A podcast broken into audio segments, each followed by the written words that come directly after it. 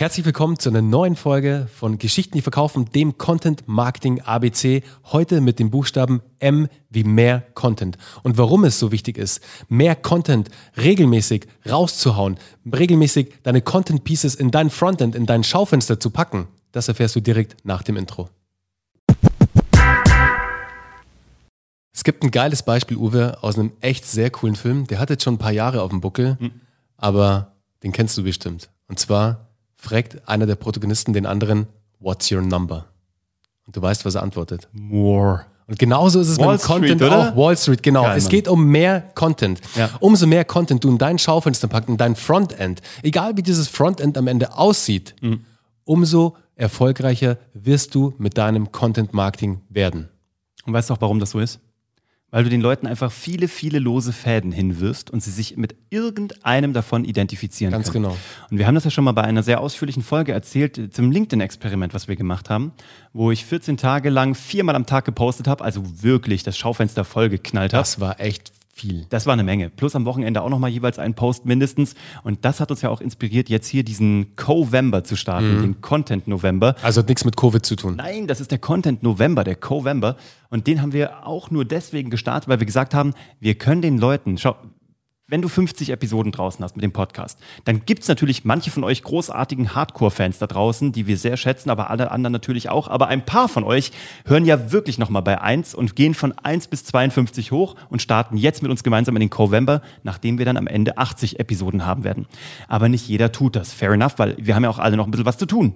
Aber deswegen ist es natürlich auch so sinnvoll, immer wieder Best-of, immer wieder Bits and Pieces, immer wieder Aktualisierung, immer wieder auch kleine Reminder zu setzen. Und das war der Grund, warum wir gesagt haben, wir legen auch jetzt hier mhm. nochmal neu auf und schmeißen nochmal 30 neue Pieces raus für jeden Tag. Und das wird auch hier wieder Menschen einen Einstieg zu uns ähm, ermöglichen, die vielleicht irgendwie jetzt gar nicht Lust hatten, sich 50 Episoden durchzuhören, sondern die genau dieses eine Byte, dieses eine snackable Piece haben wollten und jetzt mit uns die weitere Reise gehen können. Mhm. Und das ist auch schon die ganze Magie. Du kannst gar nicht genügend Content da draußen haben, weil es gibt halt so viel Platz bei Google, es gibt so viel Platz bei YouTube, absolut. es gibt so viel Platz ist ein, im Podcast-Universum. Absolut, du kriegst, du kriegst diese Festplatten nicht voll. Ja. Keine Sorge. Also auch wenn du Angst hast, dass deine Videos die Festplatten von Google zerstören, abfüllen und was auch immer könnten, sei dir sicher, die haben genügend Platz für deinen Content. Und die Welt hat auch noch ein bisschen Platz und ein bisschen Kapazität für deine Geschichten. Und deswegen kannst du es gar nicht häufig genug erzählen. Weil da draußen sind so viele Menschen, die auf allen Plattformen unterwegs sind. Und auch wenn du dieses eine Masterpiece also vorbereitet hast, du hast diese eine Wahnsinnspräsentation gebaut, ja. diesen mega Video, zwei Jahre dran gearbeitet und dann hast du es rausgehauen.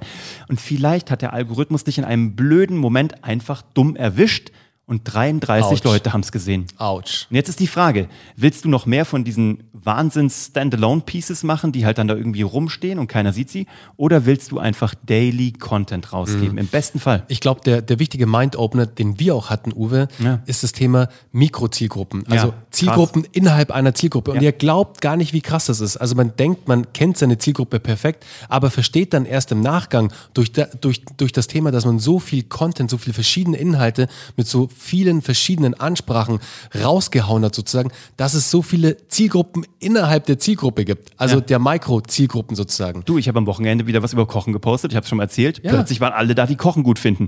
Ich habe das Wochenende vorher den Leuten gezeigt, dass ich in der VHS gerade einen Holztisch baue und irgendwie ins Handwerk gehe. Plötzlich habe ich Leute gehabt, die gesagt haben, boah, cool, Crazy. ich habe auch eine Werkstatt im Keller. Und ich denke mir so, krass, die waren irgendwie, die haben mich immer mal gesehen, aber die hatten überhaupt keinen Bezug zu mir. Und ja. jetzt denken sie sich, ach guck mal, der ist genau genauso am Pfeilen, Hämmern und Bohren wie ich. Äh, netter Typ, was auch ja, immer. Ja. Und deswegen, du musst den Leuten Anknüpfungspunkte geben und das kriegst du nur durch eine Art und Weise hin. So ist More. es. Deshalb die Ansage an dich da draußen, hau mehr Content raus. Und damit sind wir auch raus. Ciao, bis zum nächsten Mal. Und bevor uns der Daniel haut, muss ich noch eine Sache nachtragen, oh, yes. weil wir brauchen noch mehr Abonnenten und noch mehr Follower und noch mehr Kommentare und du kannst dafür sorgen, dass wir die bekommen. Also vielen lieben Dank für deinen Support. Hier unten findest du alles. Hit, drück, was auch immer, quetsch, streichel den Button und dann äh, freuen wir uns auf morgen. Tschö. Ciao.